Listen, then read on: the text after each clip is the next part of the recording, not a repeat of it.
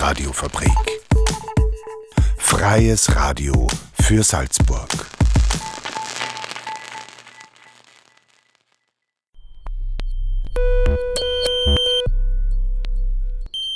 Unerhört.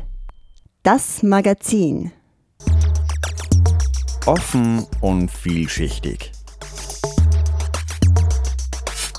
radiofabrik.at slash unerhört.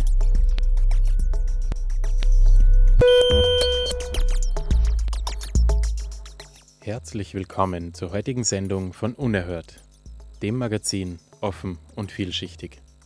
Es erwarten euch heute spannende Themen wie die Männerwelten Salzburg, neue Forderungen zur Landtagswahl 2023 und eine langsame Zugfahrt von und mit Natalia. Heute ist für euch Christoph am Mikrofon und in der Technik ist Daniel Bergerweis. Wir starten gleich durch mit dem ersten Beitrag, den Männerwelten Salzburg, die Beratungsstelle gegen Gewalt. Gewalt ist ein Thema, das viele Menschen betrifft, aber oft tabuisiert oder verharmlost wird. Dabei kann Gewalt viele Formen annehmen, von körperlicher über psychische bis hin zu struktureller Gewalt. Wie können wir Gewalt erkennen und vermeiden und wie können wir Betroffenen helfen, aus dem Teufelskreis der Gewalt auszubrechen? Darüber hat Franziska Kinskofer, Redakteurin des Unerhört Magazins, mit zwei Experten gesprochen. Nino Willreuter und Andreas Czismarow. Die beiden sind Berater bei der Gewaltberatungsstelle Männerwelten, die sich speziell an Männer richtet, die Gewalt ausüben oder erleben. Hier ist ein Ausschnitt aus ihrem Gespräch. Ja, irgendwie kann man mehr gescheit reden. Wir streiten immer ganz schnell und dann gehen wir beide relativ hoch. Und es ist schon dazu gekommen, dass wir dann irgendwie in eine Gelage gekommen sind. Und ja, ich habe halt dann schon auch so Fantasien, dass ich richtig hochgehe. Also ich habe Angst davor, dass, dass, dass ich richtig eskalieren kann. Mal. Oder auch meine Frau.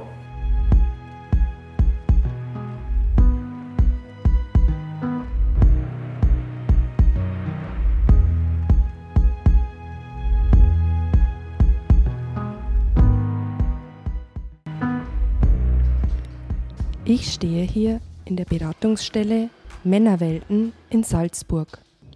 Andreas Czismarow und Nino Willreuter stellen ein typisches Erstgespräch in der Beratungsstelle nach. Von der Grundlage her sind wir Lebens- und Sozialberater und, und Sozialarbeiter. Wir sehen eben einen Unterschied in der Tat und im Menschen.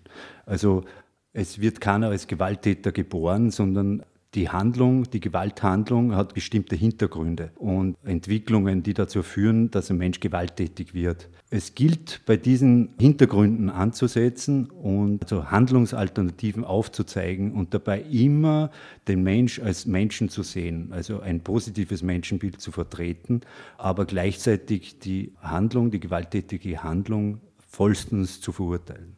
Wie Nino Willreuter im Gespräch nachstellt, ist das Kommen in die Beratungsstelle bereits ein erster Schritt zur Verantwortungsübernahme. Ab wann spricht man von Gewalt und was kann helfen, diese zu beenden? Welche Möglichkeiten habt ihr da in der Beratungsstelle, Herr Cismarov? In der Beratung, was passiert in dem Moment oder kurz davor, bevor es eskaliert, ja? Auf das gehen wir zum Beispiel ein. Was für Emotionen kann der Klient diese Emotionen benennen? Ja? Kann es unterscheiden? Einfach mal rauszufiltern, was passiert, was ist dieser Punkt, wo, wo, wo die Gewalt, wo ich die Kontrolle verliere, das erkennen, dass ich im Vorfeld, sollte es wieder zu so einem Vorfall kommen, vor der Eskalation schon die Notbremse ziehen kann. Das ist zum Beispiel eine Sache, die wir hier machen. Also die Methode ist der klientenzentrierte Ansatz, wie der Herr Czismarov schon gesagt hat. Dieser Ansatz geht von einem positiven Menschenbild aus und was ganz wichtig ist bei diesem Ansatz ist, dass er beschreibt, dass ein Mensch eine Selbstaktualisierungstendenz innehat. Also dass, wenn es zu, zu Handlungen kommt oder gekommen ist, die schlicht und einfach falsch waren und die dem weiteren Leben nicht dienlich sind und das auch, auch erkannt wird, dann entwickelt der Mensch von selbst Strategien, wie er diese Handlungen irgendwie verändern kann. Ein Ansatz also, der auf die Zukunft fokussiert, wir fokussieren uns in unserer Beratung, in einer Beratung nicht auf die Schuldfrage, sondern auf die Verantwortung. Ganz eine wichtige Unterscheidung, dass wir den Leuten quasi die Verantwortlichkeit für ihr Handeln aufzeigen und ihnen aber gleichzeitig auch vermitteln, dass es alternative Lösungsstrategien gibt. Es wird bei uns niemand verurteilt.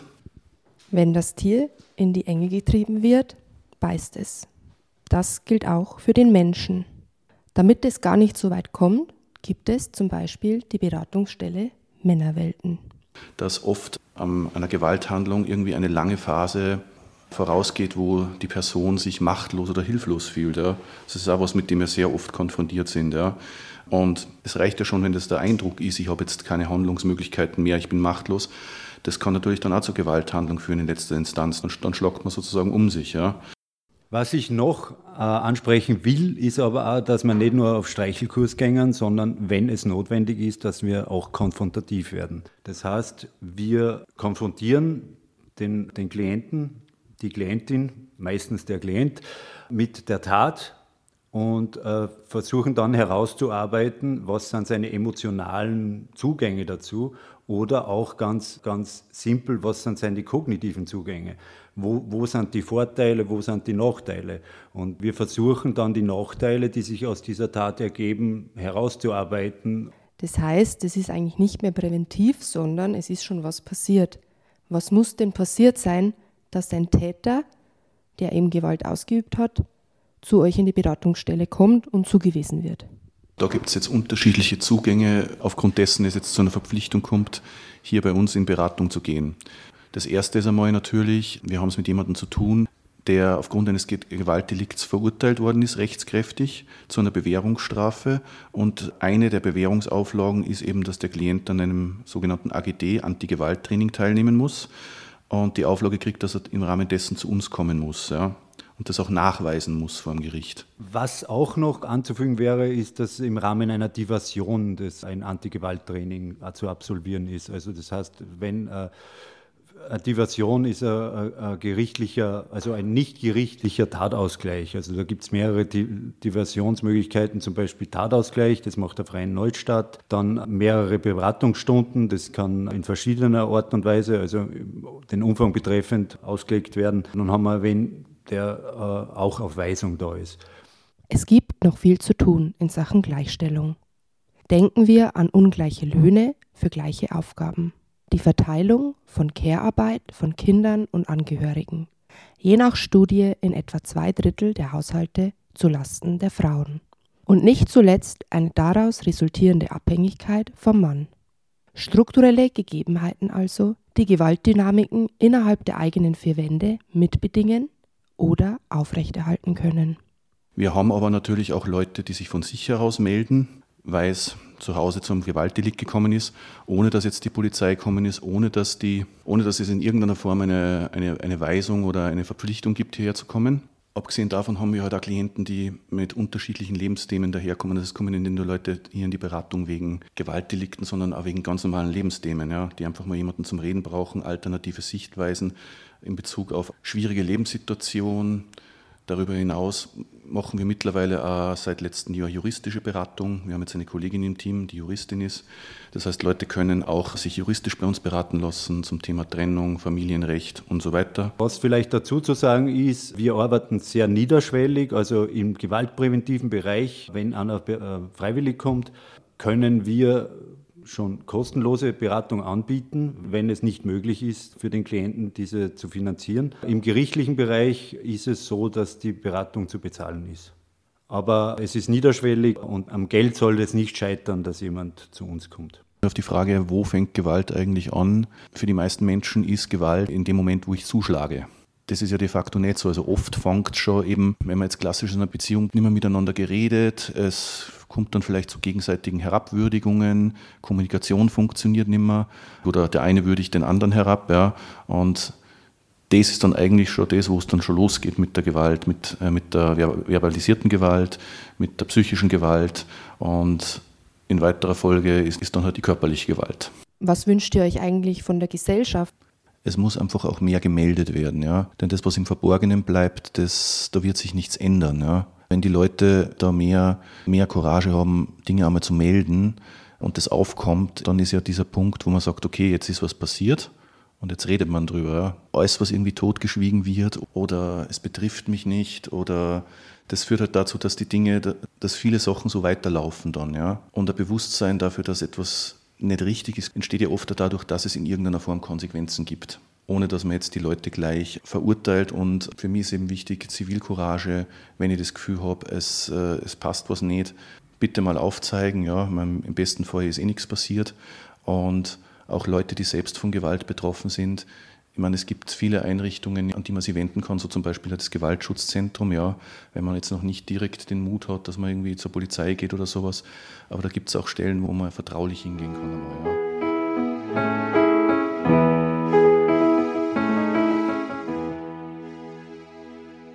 Das war ein Ausschnitt aus dem Gespräch von Franziska Kinskofer mit Nino Willreuder und Andreas Cismarow von der Gewaltberatungsstelle Männerwelten. Wenn ihr mehr über das Thema Gewalt erfahren oder euch beraten lassen wollt, könnt ihr die Homepage der Beratungsstelle besuchen. Die Kontaktdaten findet ihr auf unserer Webseite radiofabrik.at-unerhört. Auch das Gespräch in voller Länge ist dort zu finden. Unerhört. Das Magazin.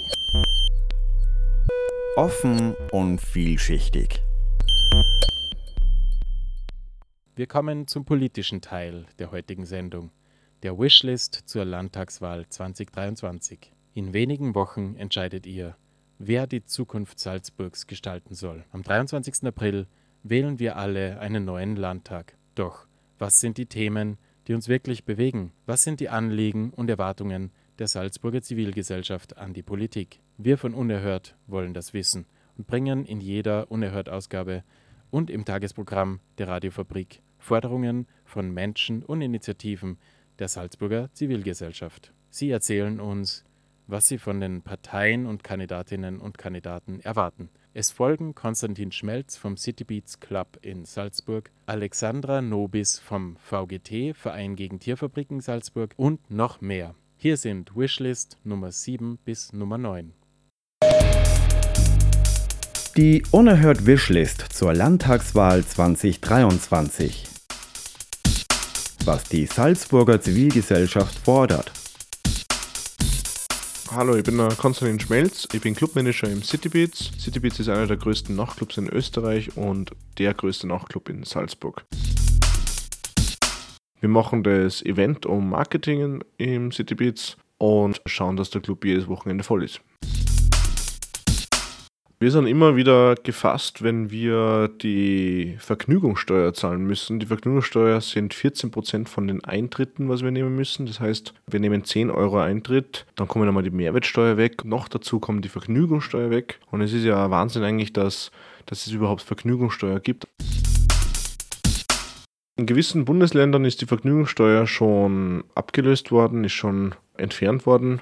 Und wir würden uns das auch natürlich, also nicht nur der Citybeat, sondern auch alle anderen Nachtgastronomen würden sich das auch für das Salzburg-Land, Salzburg-Stadt auch wünschen. Die Unerhört Wishlist zur Landtagswahl 2023. Was die Salzburger Zivilgesellschaft fordert. Ich bin der Josef Schinwald vom Blinden- und Sehbehindertenverband ich bin der Vorsitzende und eigentlich verantwortlich für unsere Organisation.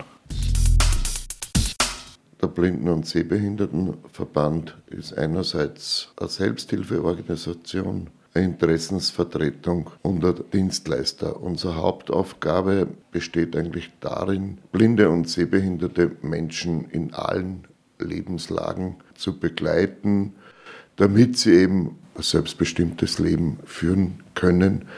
Unser Ziel ist es natürlich, die Leute zu unterstützen in allen Lebenslagen, aber ihnen nicht die Selbstständigkeit wegzunehmen. Wir wollen die Leute wirklich wieder in die Selbstständigkeit führen und bringen. Das ist uns ganz, ganz wichtig.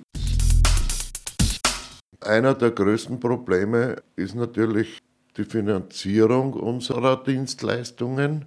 Wir sind zu über 80 Prozent Spenden finanziert und der Bedarf wird aber immer größer. Unser Hauptgebiet ist eigentlich oder fokussiert sich eigentlich auf die Stadt. Wichtig wäre es natürlich auch, dass wir ja, in den ländlichen Bereichen mehr unterstützen könnten. Da fehlen uns einfach die Ressourcen und wir hoffen, dass wir das doch einmal erreichen und, und ich glaube, wir sind eh auf einem ganz guten Weg, äh, dass das einmal finanziert wird. Sozialberatung, Hilfsmittelberatung.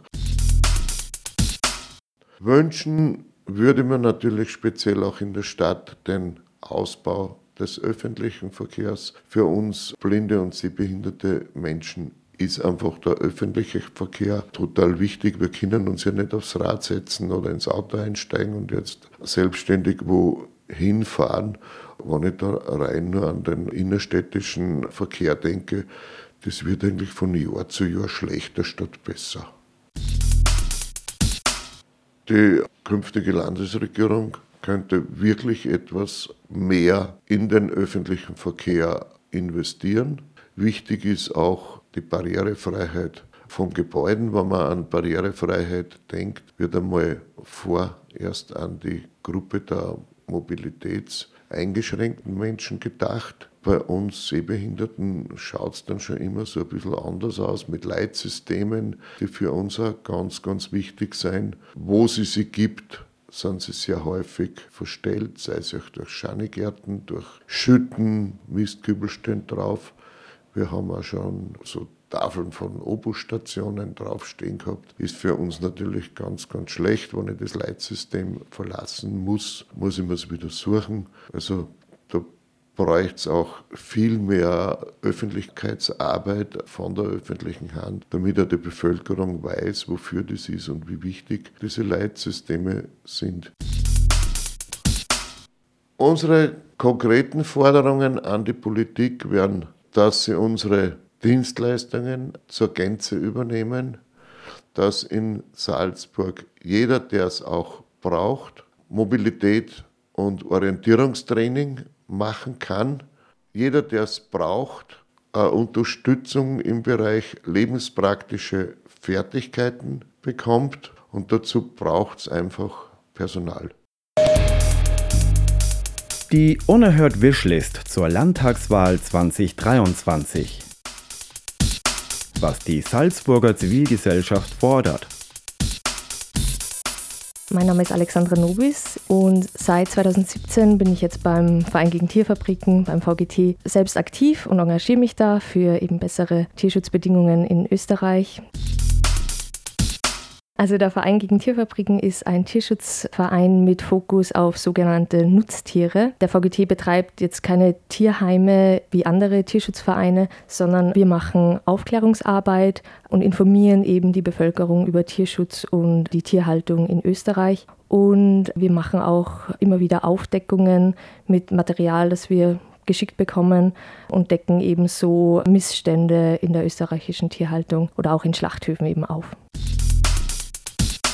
Ein zentrales Problem für uns in Salzburg sind die Fiaker, also die Pferdekutschen in der Stadt. Es ist nicht artgerecht, die Pferde in der Stadt zu halten den ganzen Tag. Pferde sind Fluchttiere, das heißt, sie sind sehr gestresst durch den, den Verkehr, durch den ganzen Lärm, durch die vielen Menschenmassen. Und aus dem Grund kann es gar nicht artgerecht sein, die Pferde da in der Stadt zu haben. Also unserer Meinung nach äh, leiden die Pferde in der Stadt und es ist Tierquälerei und sollte verboten werden.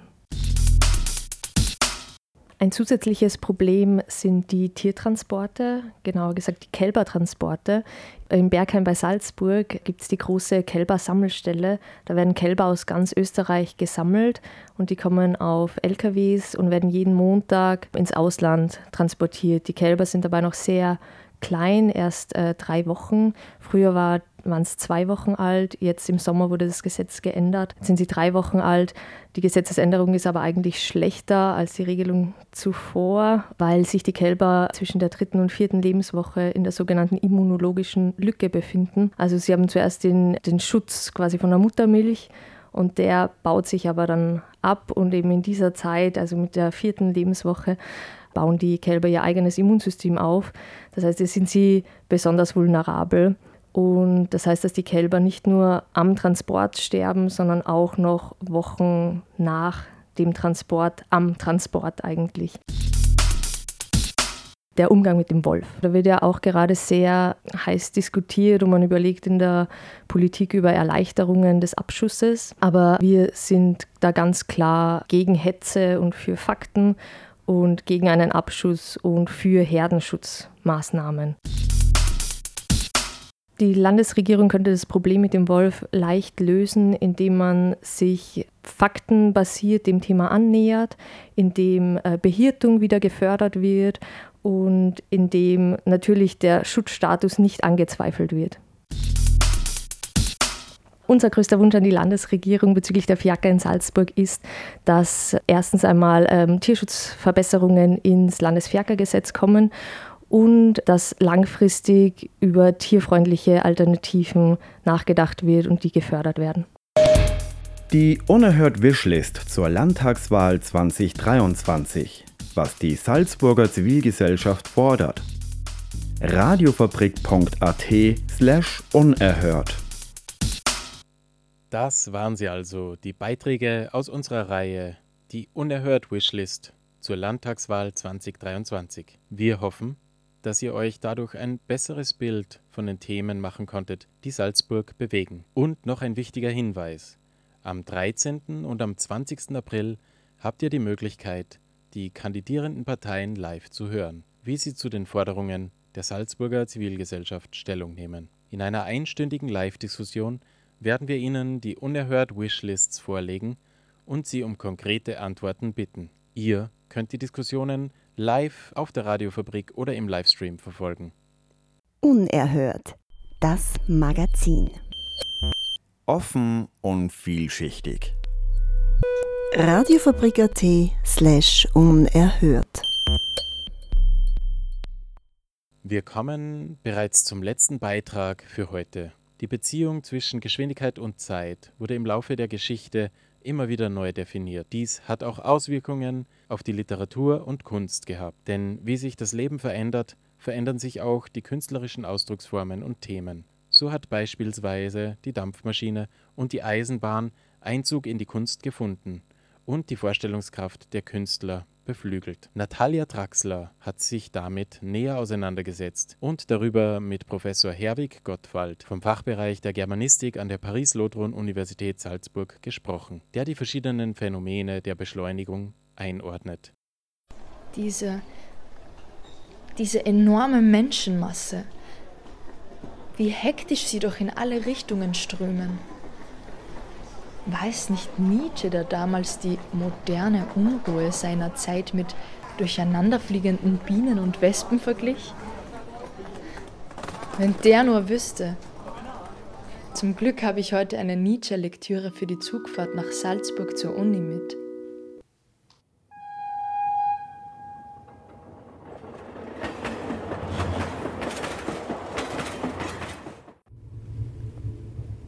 Eigentlich unfassbar, wie schnell ich mich fast täglich zwischen zwei Bundesländern bewege. Man ist sich nicht wirklich bewusst darüber, welch enorme Beschleunigungskraft mit der damaligen Erfindung der Dampfmaschine einherging, welch Innovation das für die Gesellschaft vor allem im Sinne der Arbeitswelt darstellen musste. Das erinnert mich an ein Gespräch, das ich neulich mit Herrn Professor Gottwald aus dem Fachbereich der Germanistik führte. Er half mir, die verschiedenen Phänomene der Beschleunigung einzuordnen.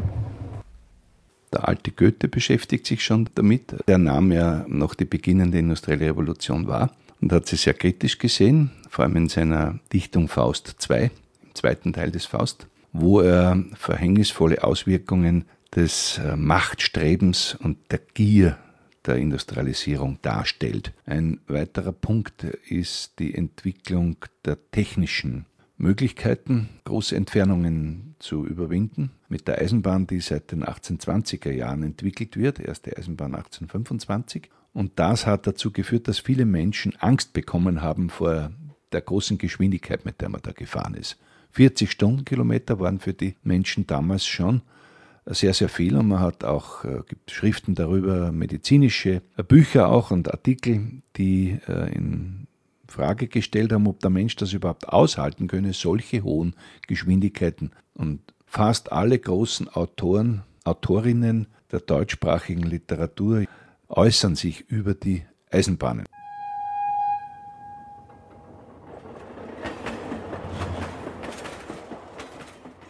Um die Jahrhundertwende schlägt das dann um in eine eher affirmative Einstellung zur Geschwindigkeit. In der europäischen Literatur. Das ist ein europäisches Phänomen. Das Auto wird erfunden in den 90er Jahren. Und am Beginn des 20. Jahrhunderts sind Flugzeug und Auto die neuen äh, Geschwindigkeitsrekordbrecher. Und da wird ganz affirmativ der Geschwindigkeitsrausch, der durch Autos jetzt möglich wird und durch Flugzeuge verherrlicht. Und was auch ganz bezeichnend ist für diese frühe Phase der Geschwindigkeitsverherrlichung in Kunst und Literatur, auch in der bildenden Kunst, waren auch Maler, ist die Verherrlichung des Krieges. Denn auch der Krieg wird mit Geschwindigkeit und mit Beschleunigung in Verbindung gebracht. Und als der Krieg dann wirklich ausgebrochen ist, sechs Jahre später, nämlich 1914, wird er von vielen Intellektuellen in Europa, von vielen Künstlern äh, begrüßt, weil er die Entfesselung einer statisch und lahm gewordenen Kultur äh, bedeutet hat, wie sie halt geglaubt haben. Ne? Und der Krieg bringt natürlich die großen technischen Errungenschaften und Fortschritte. Das ist leider so, auch der Zweite Weltkrieg, gerade in Bezug auf Geschwindigkeit. Und wie man jetzt beim Cyberkrieg ja auch sieht, nicht, spielt ja das bei den Gegenwartskriegen ja auch eine Rolle. Nicht? Herr Gottwald erklärte, wie sich in der Geschichte zwei Strömungen gegenüberstanden. Besonders bezeichnend ist jedenfalls aber der direkte Zusammenhang zwischen technologischen Errungenschaften und dem Krieg, heute in etwa in Form des Cyberkriegs. Fest steht, dass die Entwicklungen eine unmittelbare Auswirkung auf das Schreiben, Dichten, aber auch das philosophische Denken haben. Die Kunst reagiert auf ganz unterschiedliche Weise auf diese Beschleunigungsvorgänge, die man überall feststellen kann. Da gibt es den französisch-italienischen Theoretiker Paul Virilio, der die theoretischen Grundlagen geliefert hat für die philosophische Erfassung der Beschleunigung. Peter Handke hat man in den Kontext der sogenannten Entdeckung der Langsamkeit gestellt. Das ist ein Buchtitel von Sten Nadolny, ein Buch aus den 80er Jahren. Sten Nadolny einen äh, Helden in den Mittelpunkt gestellt hat, der halt langsam ist. Also das langsame Entdecken der Welt und das langsame Leben. Bei Handke gibt es ein Buch mit dem Titel Langsam im Schatten die Langsamkeit und die Flucht aus der Welt der Städte und das Weggehen aus der Welt der Hektik. Hektik bringt Irritationen mit sich. Die Kunst legt nahe, dass es sich lohnt, sich im langsamen Entdecken der Welt zu üben. Ich habe Herrn Gottwald auch gefragt, wie man laut ihm der modernen Hektik entkommt. Ich kann nur äh, sagen, dass es in der Kunst immer Möglichkeiten gibt, ein Museumsbesuch zum Beispiel, und ich gehe sehr oft in Museen, wenn ich die Möglichkeit habe, kann zu einem Erlebnis des Innehaltens werden. Und das ist ein Thema, das auch die Philosophie und Theologie auch seit Jahrtausenden beschäftigt. Das sich ausklinken aus einem kulturellen System, in dem es doch ständig um Beschleunigung, um Hektik, äh, um Tätigkeit geht. Nietzsche, einer der großen Philosophen des 19. Jahrhunderts, den man es den Spaziergänger unter den Philosophen bezeichnet hat, weil er viel gewandert und spazieren gegangen ist, hat gesagt, wer nicht über drei Viertel seiner Zeit frei verfügen kann, um in Muße nachdenken zu können, ist ein Sklave. Äh, was für ein Satz. Wir machen uns ja auch selbst zu Sklaven.